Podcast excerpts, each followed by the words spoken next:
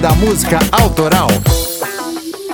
No dia 10 de janeiro de 2016, David Bowie partia rumo às estrelas, aos 69 anos e após uma batalha de 18 meses contra o câncer de fígado. Aqui é o Gilson De Lázari e esse é mais um Drops do Clube da Música Autoral.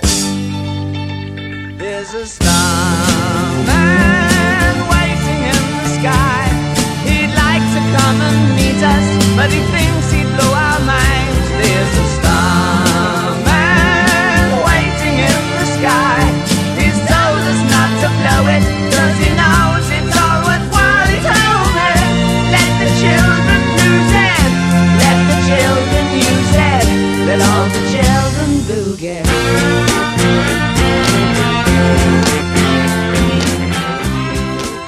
Sim, eu sei, David Bowie precisa de um episódio completo para ele aqui no clube, estamos em dívida. É, os ouvintes já vêm pedindo já faz um tempo, mas não poderíamos deixar essa data aqui passar em branco, pois está fazendo seis anos que um comunicado postado de forma online nos explicava que Bowie, que manteve sua doença em segredo por anos, morreu pacificamente cercado por sua família. Ele morava na cidade de Nova York na época e lançou o álbum Black Star exatamente no dia do seu 69 aniversário e apenas dois dias depois ele morreu.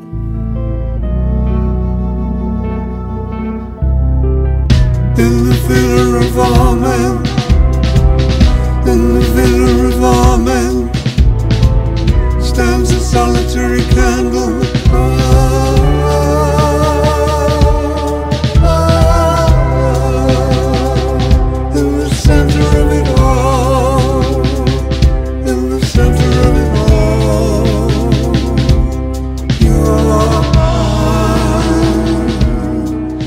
O agravamento na saúde de Bowie começou em 2004, quando sofreu um ataque cardíaco nos bastidores do Hurricane Festival na Alemanha. O fato o afastou de shows e gravações.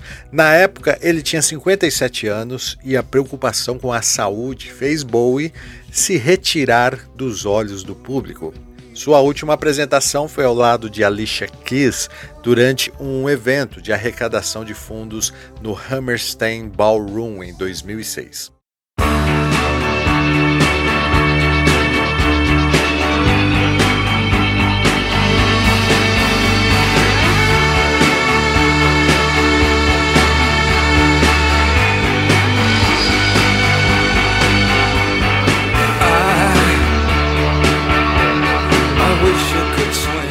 Em 8 de janeiro de 2013, no seu 66º aniversário, Bowie surpreendeu seus fãs quando, após um hiato de quase uma década, anunciou o lançamento do seu 24º álbum, The Next Day, gravado em segredo por um período de dois anos em um estúdio na cidade de Nova York. No álbum, David revisitou o velho estilo ao compor músicas voltadas para o rock and roll. Oh,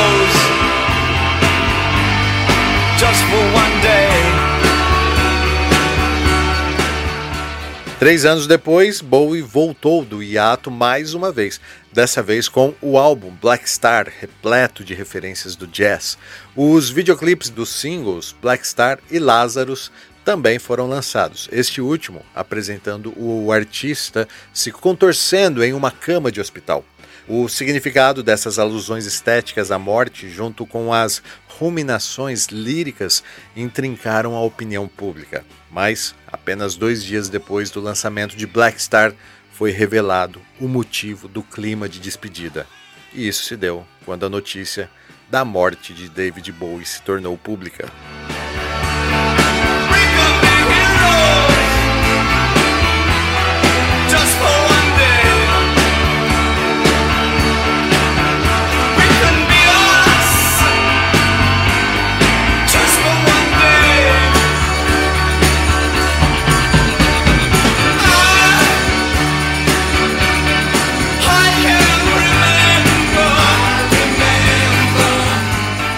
Entre aqueles que prestaram homenagem a Bowie estavam lá Paul McCartney, Iggy Pop, Madonna, Bruce Springsteen, Elton John, Brian May, que foi um grande parceiro de Bowie né, em Under Pressure, e Mick Jagger, que também havia feito um dueto com Bowie em um cover de Dancing the Street. Okay, Tokyo, South America, Australia,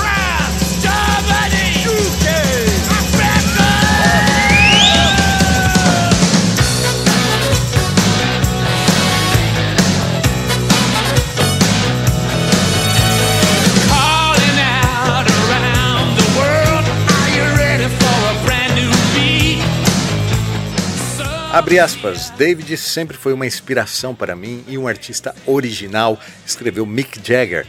Ele era um amigo, eu nunca vou esquecê-lo. Fecha aspas. Talvez o elogio mais comovente de todos venha do produtor Tony Visconti, que trabalhou com Bowie desde os dias de Space Oddity. Abre aspas, ele era um homem extraordinário, cheio de amor e vida, ele sempre estava conosco, mas, por enquanto, é apropriado chorar fecha aspas, mas não hoje, caro ouvintes do clube. Como eu disse, está fazendo seis anos que Bowie nos deixou e 75 anos do seu nascimento. É tempo de homenagear e celebrar o que ele fez em vida. Por isso, vou reviver aqui Zig Stardust de 1972. Primeiro, né, porque é a minha favorita do Camaleão do Rock e também pela genialidade. Bowie se apresentou sob a persona Stardust por cerca de um ano e abriu uma discussão sobre o egocentrismo dos rockstars da época, mas eu acho que o mais doido disso tudo é que a personalidade fictícia de Zig Star acabou sendo uma grande influência para o surgimento do glam rock. Um episódio completo sobre David Bowie já é uma promessa aqui no clube, tá bom? Pode me cobrar. E por hoje é isso, foi um prazer falar de música com vocês e até a próxima. Jamming good with Weird and Gilly and the spiders from Mars. He played it left hand, but made it too far. Became the special man, oh, then we were Ziggy's band. Ziggy really sang, screwed up eyes and screwed down hairdo, like some cat from Japan. He could lick 'em by smiling. He could leave to hang. They came on so loaded, man.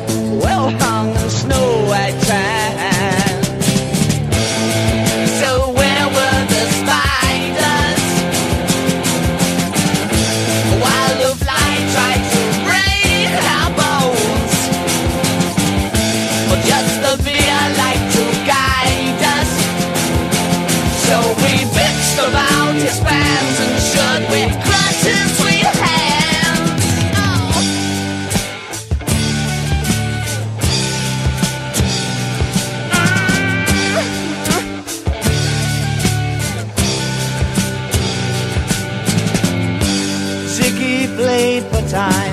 jiving us that we were voodoo. The kids were just. He was the with God-given took it all too far, but boy, could he play guitar.